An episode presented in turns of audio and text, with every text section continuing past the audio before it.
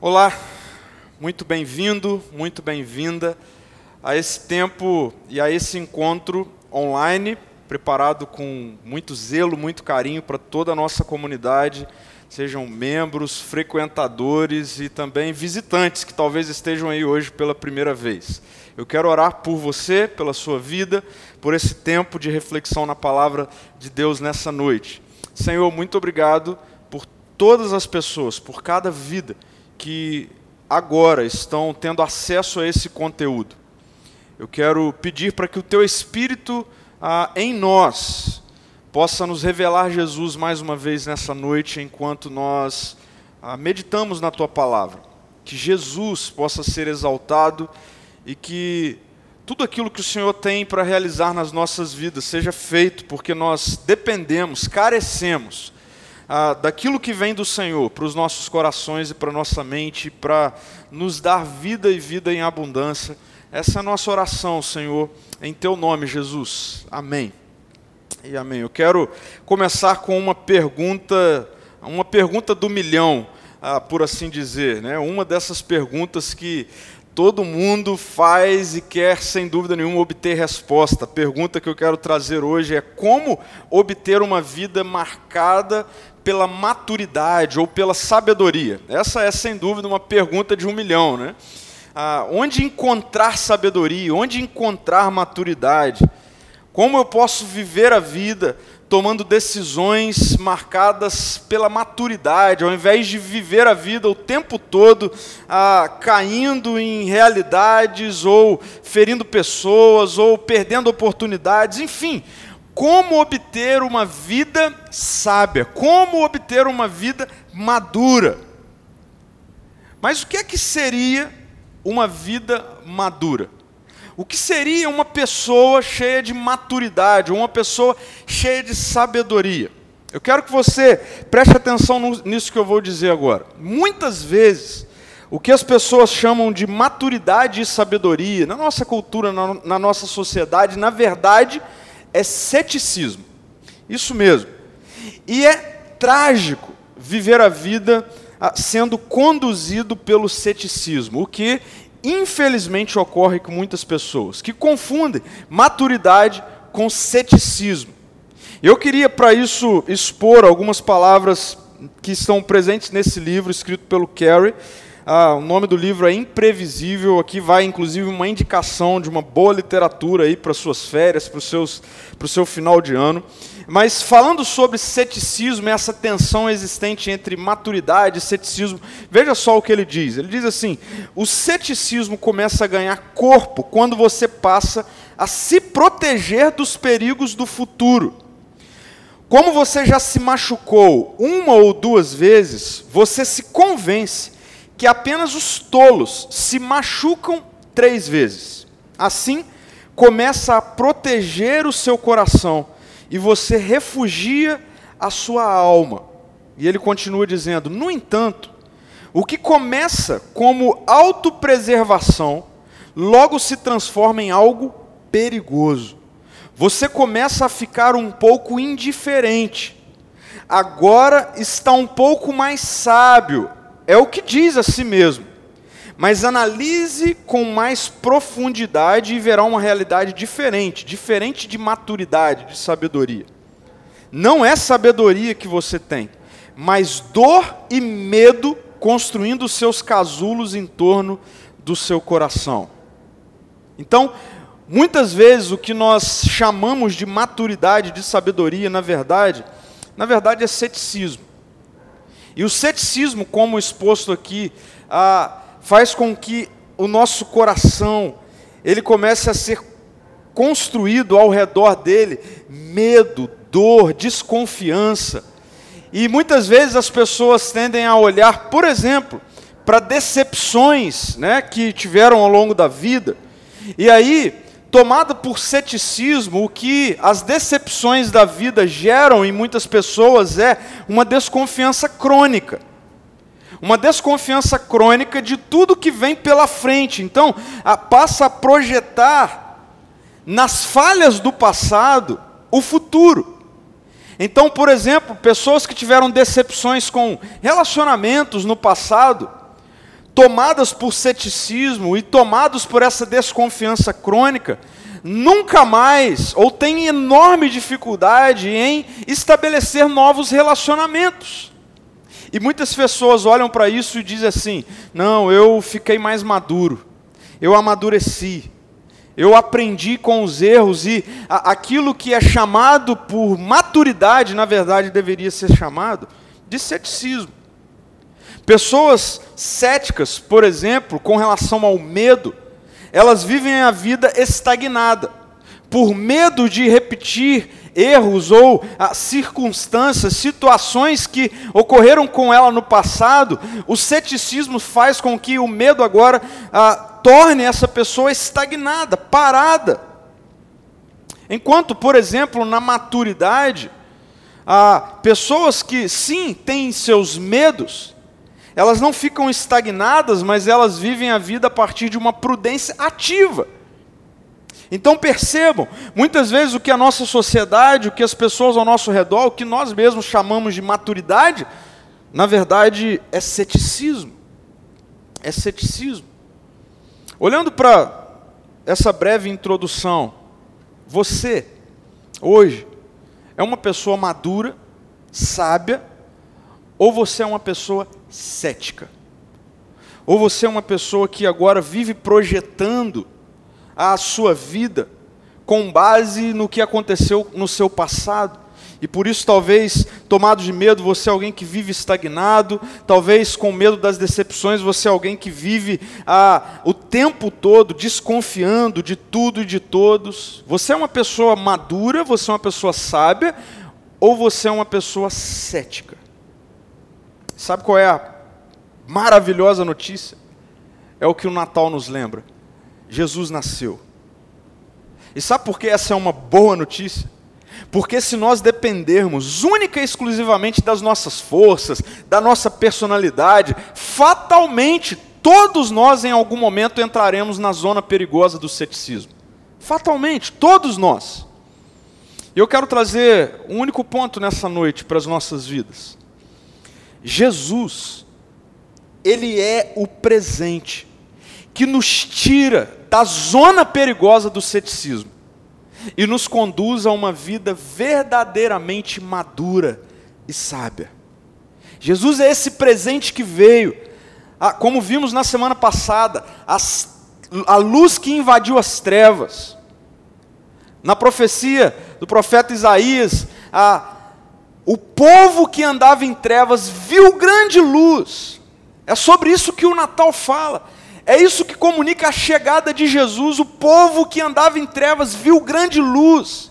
A luz invadiu as trevas. A luz de Jesus invadiu as trevas do ceticismo do nosso coração. A luz de Jesus invadiu as trevas da falta de maturidade e sabedoria e nos enche de maturidade e de sabedoria. Jesus é o presente que nos tira da zona perigosa do ceticismo e nos conduz a uma vida verdadeiramente madura, a uma vida verdadeiramente sábia. Mas é preciso tirá-lo da caixa e usufruir desse presente. Eu quero ler com vocês um texto que narra um acontecimento incrível, particularmente falando, ah, um dos acontecimentos mais incríveis que eu vejo entre Jesus e os seus seguidores os seus discípulos, onde nessa ocasião há uma interação direta com essa realidade de Jesus ser um presente na vida dos discípulos, na vida dos seus seguidores, os conduzindo a uma vida de maturidade, a uma vida de sabedoria. Eu quero ler com vocês mais uma vez o Evangelho de Mateus, hoje no capítulo 14 do versículo 22 até o versículo, 30, até o versículo 33, diz assim a palavra do Senhor: Logo em seguida, Jesus insistiu com seus discípulos que voltassem ao barco e atravessassem até o outro lado do mar, enquanto ele, Jesus, despedia as multidões. Depois de mandá-las para casa, Jesus subiu sozinho ao monte a fim de orar. E quando anoiteceu, ele ainda estava ali sozinho. Versículo 24: Enquanto isso, os discípulos, distantes da terra firme, lutavam contra as ondas, pois um vento forte havia se levantado. Por volta das três da madrugada, Jesus foi até eles, e aí preste atenção, caminhando sobre as águas. Quando os discípulos o viram caminhando sobre as águas, ficaram aterrorizados, lógico, e eles gritaram: É um fantasma! Cheios de medo. Imediatamente, porém, Jesus lhes disse: Não tenham medo, coragem, sou eu. Então, preste atenção nisso, Pedro, um dos discípulos, gritou: Se é realmente o Senhor, ordene que eu vá caminhando sobre as águas, até onde está? Venha, respondeu Jesus. Então Pedro desceu do barco e caminhou sobre as águas em direção a Jesus. Mas quando reparou no vento forte e nas ondas, ficou aterrorizado, começou a afundar e gritou: Senhor, salva-me! No mesmo instante, Jesus estendeu a mão e o segurou. Como é pequena a sua fé, disse ele. Por que você duvidou? Quando entraram no barco, o vento parou. Versículo 33: Então os outros discípulos o adoraram e exclamaram: De fato, o Senhor é o Filho de Deus. O Filho de Deus. Jesus é o presente que nos tira da zona perigosa do ceticismo e nos conduz a uma vida verdadeiramente madura, a uma vida verdadeiramente sábia. Eu quero trazer algumas explicações importantes a respeito dessa relação que existia entre Jesus com os seus seguidores. E essa relação que nessa ocasião tem tudo a ver com o desenvolvimento de maturidade, de fato, de forma real.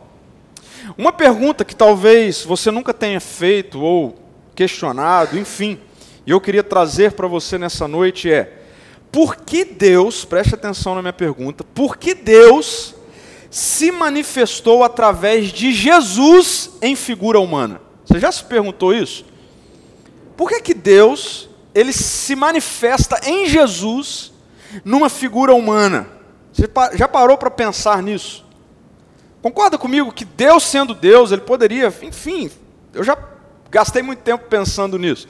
Deus poderia ter feito de outra forma, Deus poderia resolver de alguma outra maneira, mas por que que Deus se revela em sua totalidade, de maneira máxima, em Jesus, o Filho, o Deus encarnado em pessoa, figura humana. Por que, que Deus faz isso? Por que, que é assim que ele se revela?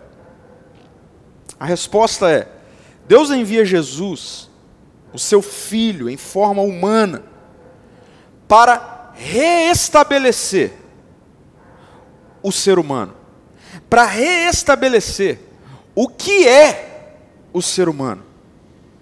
Sabe por que isso precisou ser assim? Porque o que é ser humano, a imagem e semelhança de Deus, da forma como Deus criou, foi desfigurado, completamente desfigurado na queda. No dia em que os nossos primeiros pais, os primeiros representantes da humanidade, ah, na ocasião e na narrativa bíblica, Adão e Eva decidiram viver por conta própria, decidiram que não seguiriam o governo bom, amoroso perfeito do Deus Criador. Isso, essa atitude de rebelião, desconfigurou o que é ser ser humano da forma como Deus criou. Então, quando Deus envia Jesus como ser humano, Deus está reestabelecendo o que é ser ser humano.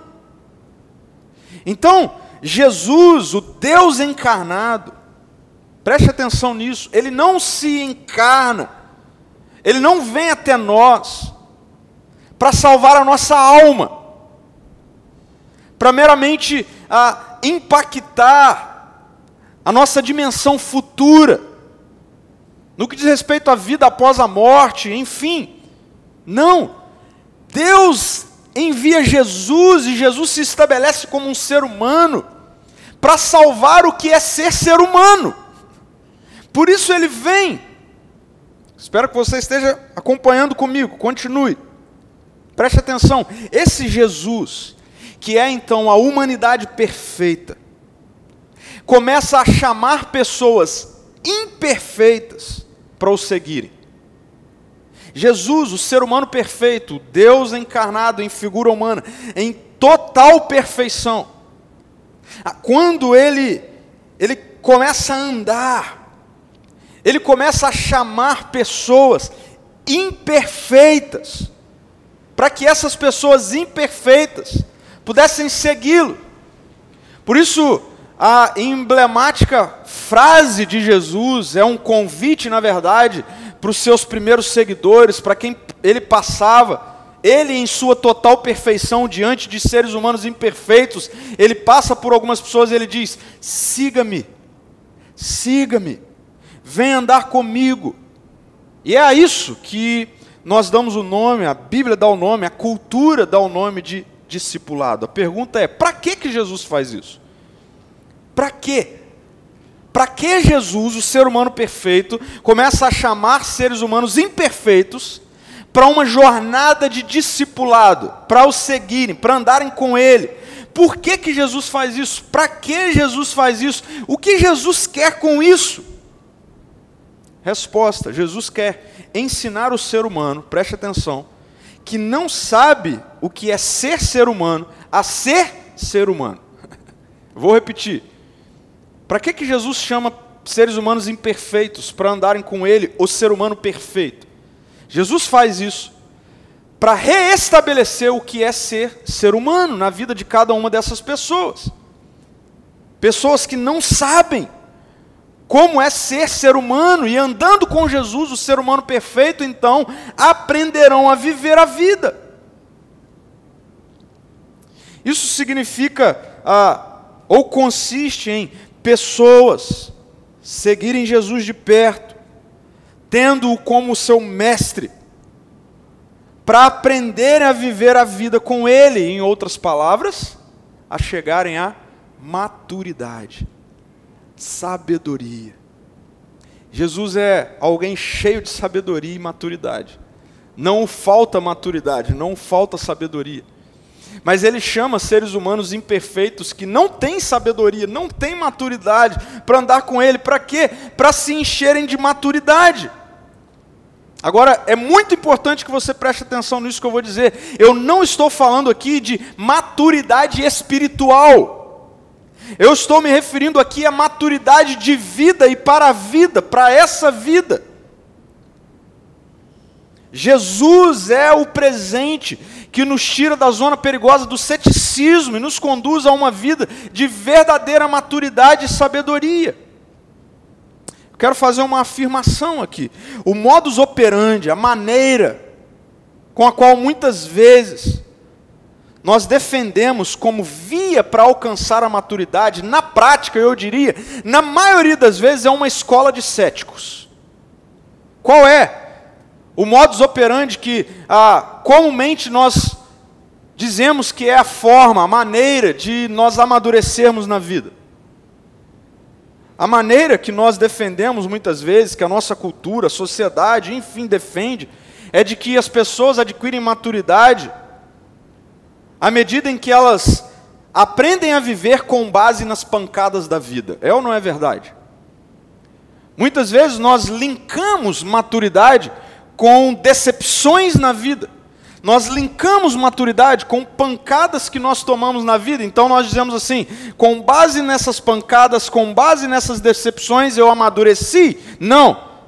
Muitas vezes o que aconteceu foi que nós nos tornamos céticos. E como eu falei no início, o ceticismo gera estagnação, o ceticismo gera uma desconfiança crônica, o ceticismo destrói, não constrói.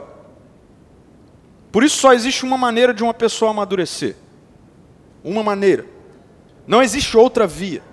Só existe uma maneira real, substancial, concreta, de uma maneira de uma pessoa amadurecer. Qual é? Se encontrando com Jesus, andando com Jesus e imitando a Jesus. Quer ser uma pessoa madura? Então, encontre-se com Jesus ande com Jesus, imite a Jesus. Por quê? Porque Jesus é a reconstrução do que significa ser ser humano. O que acontece é que muitas vezes nós vivemos a vida tomando decisões tolas, nos equivocando aqui e acolá, porque nos falta sabedoria, maturidade, mas o que está por trás disso, na verdade, é que nos falta uma construção concreta do que é ser ser humano. A verdadeira maturidade desenvolvida a partir de um relacionamento real, diário e crescente com Jesus nos conduz a algumas posturas que irão refletir essa nova vida. Na verdade, a vida representada por Jesus, o ser humano perfeito. E quando eu olho para essa cena narrada aqui nesse texto, essa ocasião, e sendo mais específico, nessa relação existente entre Pedro, um dos discípulos, com Jesus, nós podemos extrair algumas diretrizes fundamentais para as nossas vidas no que diz respeito a esse processo relacional com Jesus, à medida em que Ele é um presente ativo nas nossas vidas, na condução de uma vida madura. Que diretrizes são essas? Eu quero trazer e, se você puder, anote isso. Primeiro, na relação com Jesus, na relação com Jesus, a maturidade vem enquanto ousamos fazer o que vemos Ele fazer. Na relação com Jesus, a maturidade, aprender a viver a vida de fato, nessa dimensão de que é, Jesus é um mestre, ele é um modelo do ser humano perfeito, aquele que veio restaurar a humanidade. Ele está à nossa frente. E nós amadurecemos à medida em que, na nossa relação com Ele, nós ousamos fazer o que nós vemos Ele fazer. Vamos voltar para a história narrada, para aquela ocasião, para aquele dia. Os discípulos estão diante de uma tempestade, é o que o texto diz. Jesus ele se despediu da multidão e ele mandou os discípulos ah, entrarem mar adentro, atravessarem o mar e ele iria depois. E o texto fala que Jesus, ele na verdade vai fazer algo que ele fazia sempre, que era ter um tempo a sós com o Pai. E o texto diz que esses discípulos então entram mar adentro e logo eles se deparam com uma tempestade. Agora preste atenção.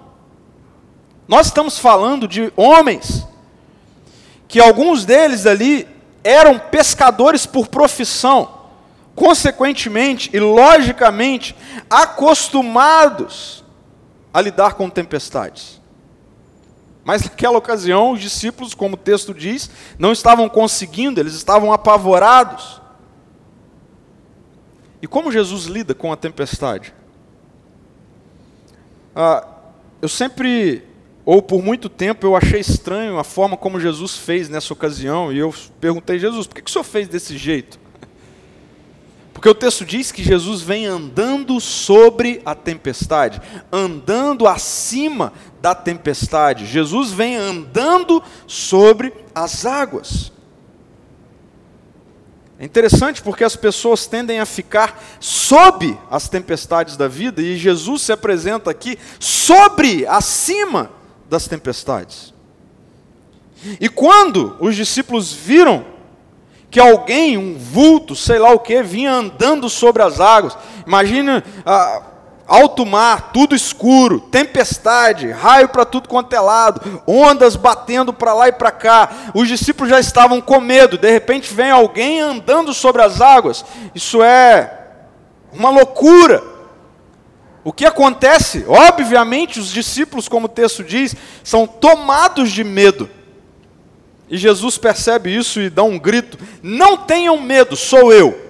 É o que Jesus diz. Não tenham medo, sou eu. E aí, surge uma postura nada convencional de um dos discípulos, Pedro. Concorda comigo que, diante de uma tempestade, por maior que ela seja, em alto mar, o lugar mais seguro é o barco? E Pedro, ele tem uma reação nada convencional a esse grito de Jesus: Ei, não tenham medo, porque sou eu. A reação de Pedro é: então, ok, se é o Senhor, me chama para ir andando sobre as águas em sua direção. Se é o Senhor, eu posso fazer o que o Senhor faz. E Jesus, talvez surpreendendo a todos os discípulos ali, disse: Ok, desça do barco e venha. E é exatamente isso que Pedro faz. Agora, preste atenção nisso. Apesar da gente estar diante de um acontecimento extraordinário, afinal de contas, não é todo dia que vê-se alguém andando sobre as águas. Apesar de a gente estar diante de um acontecimento extraordinário, tudo que Pedro fez foi tomar uma atitude ordinária para um discípulo. Eu vou te explicar isso. Na cultura de Jesus, um discípulo começava a andar com um mestre, para que, ao longo desse processo, a vida do discípulo se tornasse semelhante à vida do mestre. Isso era cultural. E os discípulos sabiam que isso aconteceria dessa forma, ou acontecia dessa forma. Então, o que Pedro está fazendo aqui não é uma atitude corajosa. O que Pedro está fazendo aqui é uma atitude ordinária, entendendo que ele é meu mestre. Se ele faz algo, eu também posso fazer. Se ele está fazendo algo, então eu também sou capacitado a fazer, por quê? Porque eu ando com Ele, porque eu estou com Ele, porque eu aprendo a viver com Ele. Então, essa é uma primeira questão que precisa estar em nossa mente.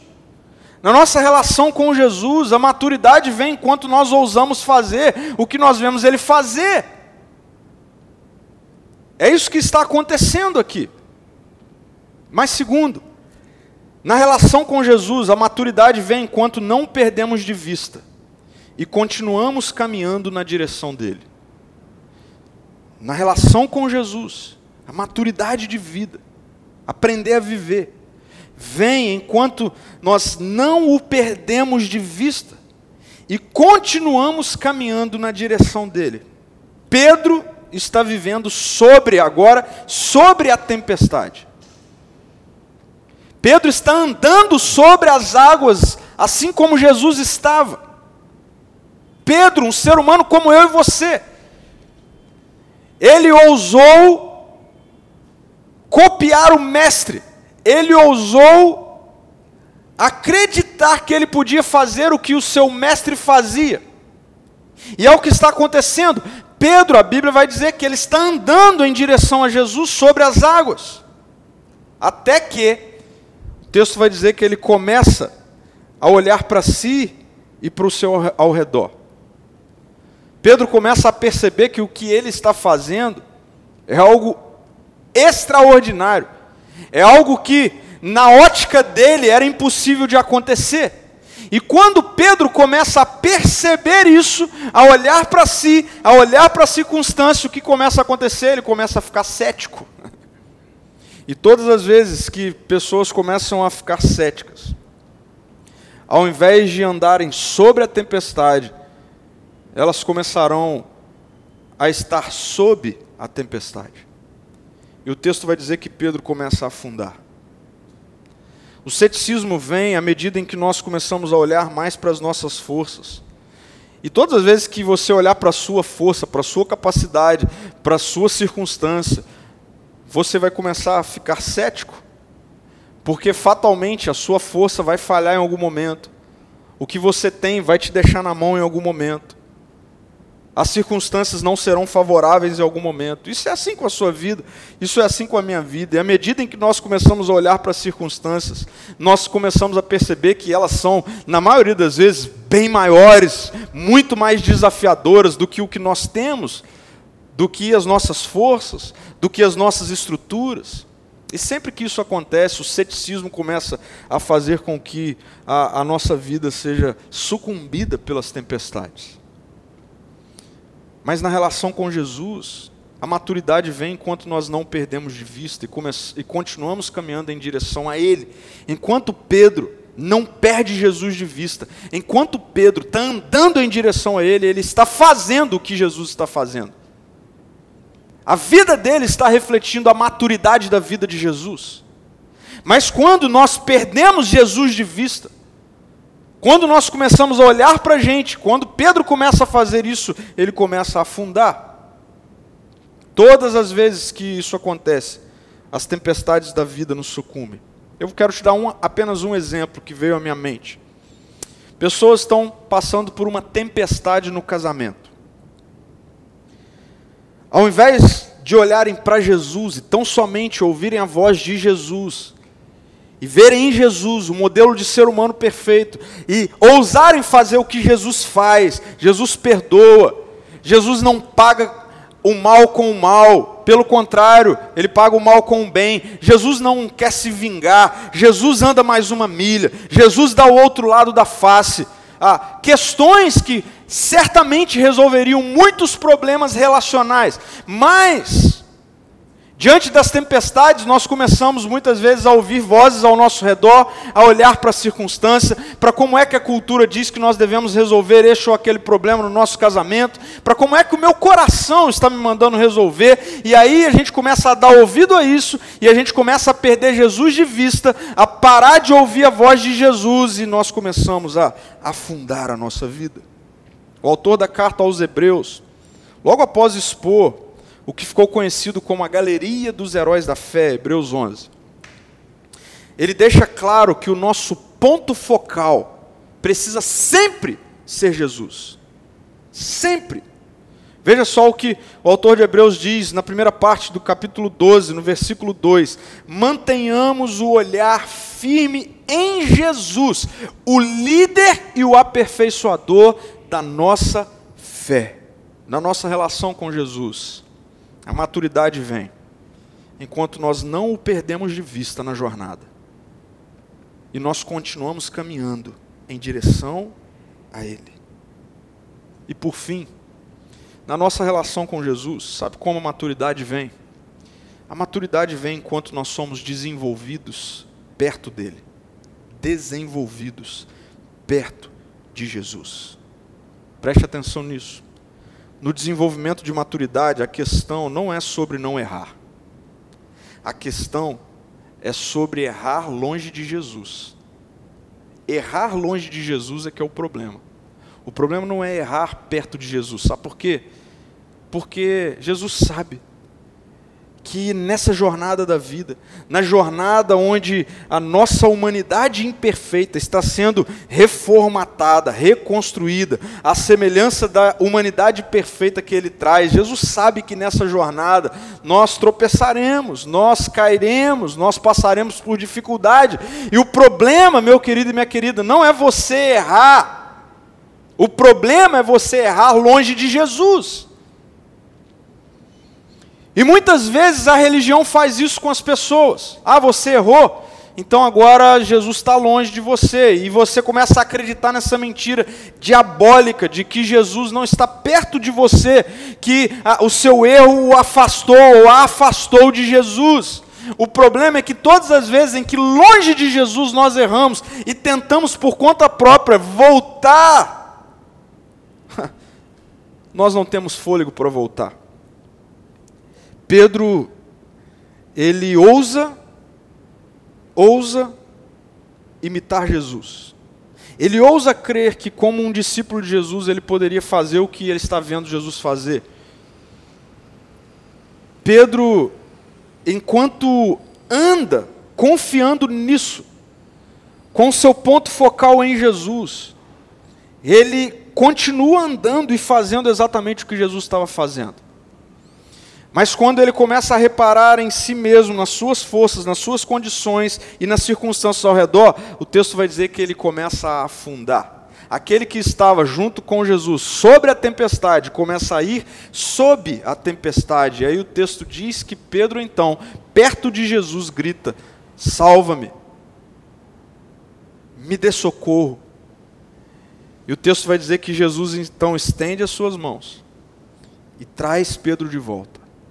E quando Jesus traz Pedro de volta, muitas pessoas leem esse texto porque tem um olhar de Jesus como esse Deus carrancudo, esse Deus que está o tempo todo querendo brigar, irado, bravo, querendo castigar. Muitas pessoas com essa imagem de Jesus, que não é a imagem bíblica de Jesus, olham para esse texto e veem Jesus dando uma bronca em Pedro, como se Jesus, ah, então, diante dessa situação de Pedro ah, falhando, trouxesse Pedro de volta e, e, brigasse com Pedro, ei, você não tem fé, por que, que você duvidou e tal, tal. Eu, eu não consigo ver isso nessa situação aqui. Para mim faz muito mais sentido ver Jesus socorrendo Pedro, trazendo de volta, dando uma risada e dizendo: Pedro, Cara, você não teve fé. Por que, que você duvidou? E eu vejo Jesus fazendo isso com Pedro também porque o texto não diz que, de alguma forma, Pedro volta nadando para o barco. Ou Jesus pega Pedro no colo. Não. Pedro ele errou, mas ele estava perto de Jesus quando errou. Jesus o trouxe de volta para sobre a tempestade. E eles voltaram andando sobre a tempestade. Pedro fez o que Jesus fez. E se você continuar lendo a história de Pedro, você vai ver que Pedro volta a errar lá na frente, enfim. E essa é a minha vida, essa é a sua vida. Mas a maturidade vem enquanto nós somos desenvolvidos perto de Jesus. E nosso desenvolvimento perto de Jesus passa por erros. Mas sempre que nós erramos perto de Jesus, nós estamos a um braço de sermos reconduzidos para o lugar certo. Sabe por que muitas vezes nós não relacionamos maturidade de vida com relacionamento com Jesus? Simples. Porque, para uma perspectiva religiosa, existe maturidade espiritual e maturidade carnal, maturidade para essa vida. Mas eu quero que você saiba que Jesus te trouxe até esse momento agora. Até esse momento. Para você ouvir que Jesus é o presente que te tira da zona perigosa do ceticismo e te conduz a uma vida de verdadeira maturidade e sabedoria. Ceticismo que nos leva a uma vida amarga, rancorosa, amedrontada. E que por vezes nós damos o nome de maturidade, mas não! Jesus nos livra disso e nos faz verdadeiramente maduros. A questão é: o que é ser maduro? Eu comecei com essa pergunta. Sabe o que é ser maduro? Ser maduro é ser como Jesus. Sabe como você pode dizer que você é alguém mais maduro hoje? Quando ao olhar para a vida de Jesus você se perceber mais nele. Você olhar para a forma como você vive, como você toma decisões, como você reage às circunstâncias e você perceber que, uau, tem mais de Jesus do que do que eu era. E todas as vezes em que isso acontece um pouco mais hoje, do que ontem, amanhã um pouco mais do que hoje, significa que você está amadurecendo. Ser maduro é ser como Jesus. Jesus traz de volta o significado do que é ser humano. Jesus nos ensina e nos capacita a viver a vida de forma humana, como Deus nos criou para ser. Preste atenção nisso. Maturidade cristã não está relacionado com a quantidade de experiências que uma pessoa tem com Jesus, mas no quanto essa pessoa se parece com Jesus. Maturidade não é saber muito sobre Jesus, mas se parecer muito com Jesus. Por isso, essa cena, essa ocasião, Pedro com Jesus, em que muitas vezes eu já vi muita mensagem enfatizando a falta de fé de Pedro e tudo mais, enfim, eu não ouso fazer isso porque se eu chegar diante de Pedro na eternidade e brincar com ele, é, Pedro, você não teve fé, se afundou, e ele vai virar para mim e vai falar assim: é, mas você não andou sobre as águas. E é verdade. Pedro fez algo porque ele viu o que Jesus faz E por ver que Jesus faz, ele ousa acreditar que ele também pode fazer. Enquanto Pedro olhou para Jesus e manteve os seus olhos fixos em Jesus, ele não afundou. Mas, por afundar, por errar, perto de Jesus, logo ele é trazido novamente para o alto. E ele volta a andar sobre as tempestades. Gente querida, talvez as tempestades da vida estão sucumbindo à sua história. Talvez você é alguém que agora está dando nome de maturidade para rancor, está dando nome de sabedoria para angústia, para ódio. E Jesus quer que você saiba que verdadeira maturidade tem a ver com se parecer cada vez mais com Ele. E por causa do Evangelho, porque Jesus um dia entregou essa sua humanidade perfeita como um injusto, como um imperfeito no meu lugar e no seu lugar, dando a sua vida naquele madeiro, morrendo mas ressuscitando ao terceiro dia e derramando do seu espírito, da sua vida, em mim e em você. Agora eu e você podemos viver uma vida de desenvolvimento de maturidade, não olhando para como a cultura diz o que é ser maduro e sábio, mas cada vez mais e com mais profundidade se parecendo com Ele. As tempestades da vida estão aí, eu tenho certeza que bate a porta da sua casa, bate a porta da minha. Mas o que é que a gente vai fazer diante da maturidade, diante das tempestades da vida? Nos tornarmos céticos e chamar isso de maturidade? Não, diante das tempestades da vida, nós vamos ousar ver Jesus e dizer: Eu faço o que Jesus faz. Então, se eu sou alguém que fui traído, eu vou perdoar. Se eu sou alguém ah, que fizeram mal a mim, não, não, eu vejo Jesus pagando o mal com o bem, então eu vou pagar com o bem. Ah, não, alguém me bateu, eu vejo Jesus dando a outra face, eu vou dar a outra face, eu não vou ah, ser tomado por rancor. Não, eu não vou ser alguém que vou viver agora duvidando de tudo, de todos, porque alguém me feriu no passado. Não, eu vou fazer como Jesus. Eu ouso fazer o que Jesus faz. Senhor, se és tu, então mande-me andar sobre as águas. E você vai ouvir ele dizer: Pode vir, porque a minha vida está em você. Isso é desenvolvimento de maturidade. Ao invés de ser amedrontado pelas tempestades, é andar sobre elas.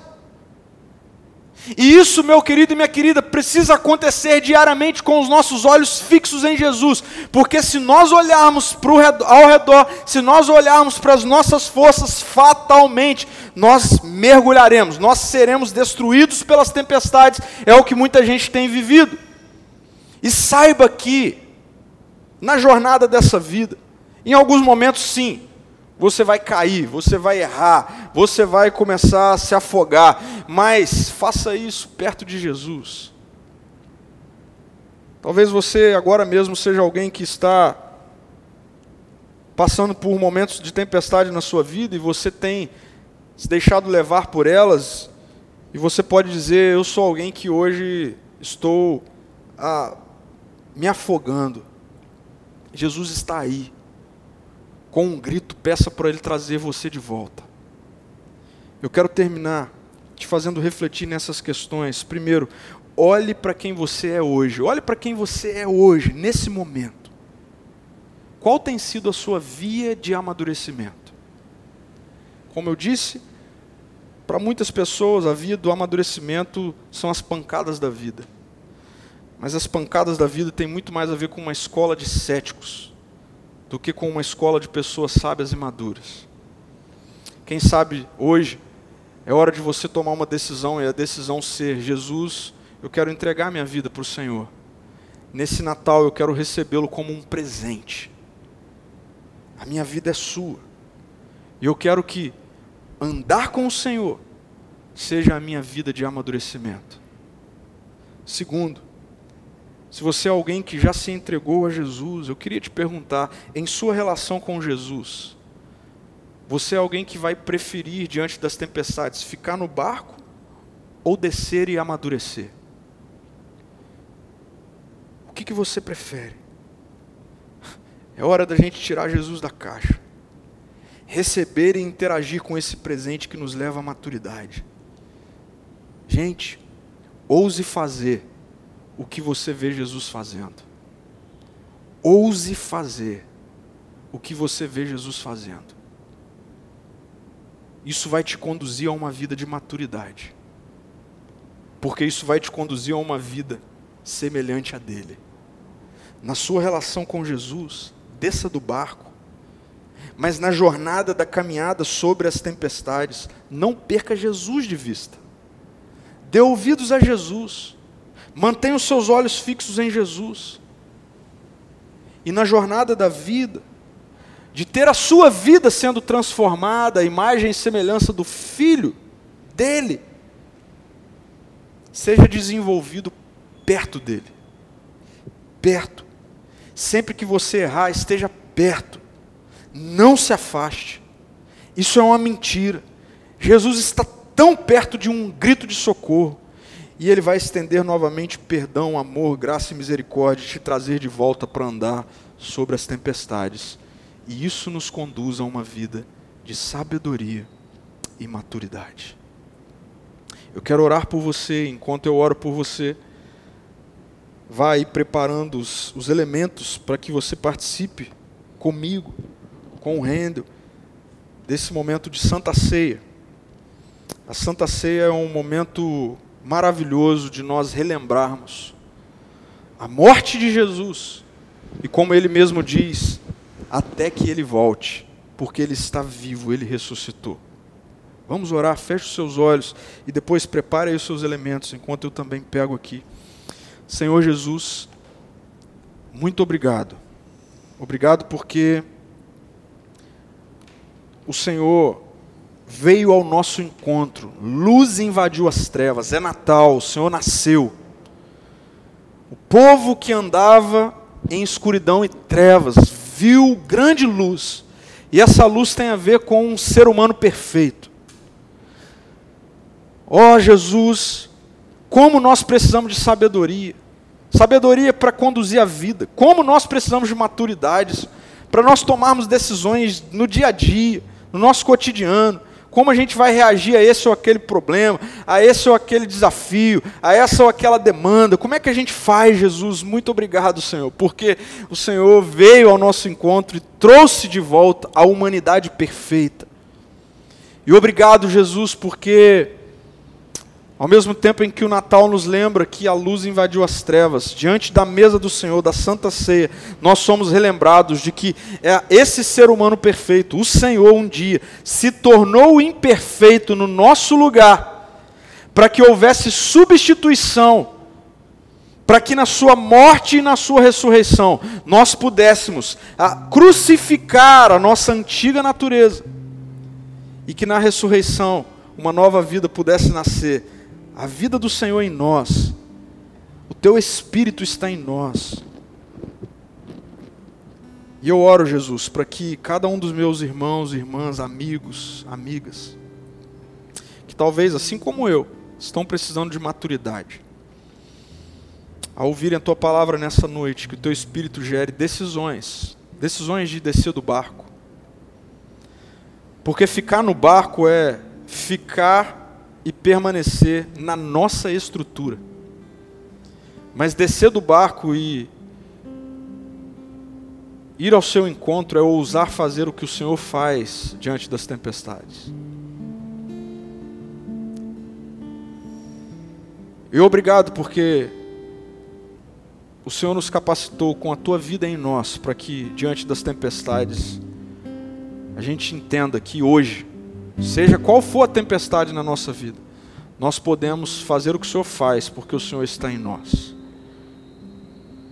Nos dê essa percepção, Jesus, e essa decisão de que na jornada da vida, de segunda a segunda, a gente vai andar com os olhos fixos no Senhor.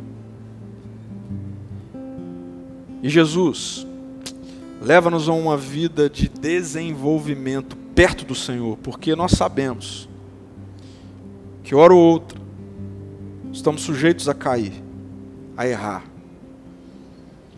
Mas obrigado porque o erro não nos condena mais, não nos afasta do Senhor.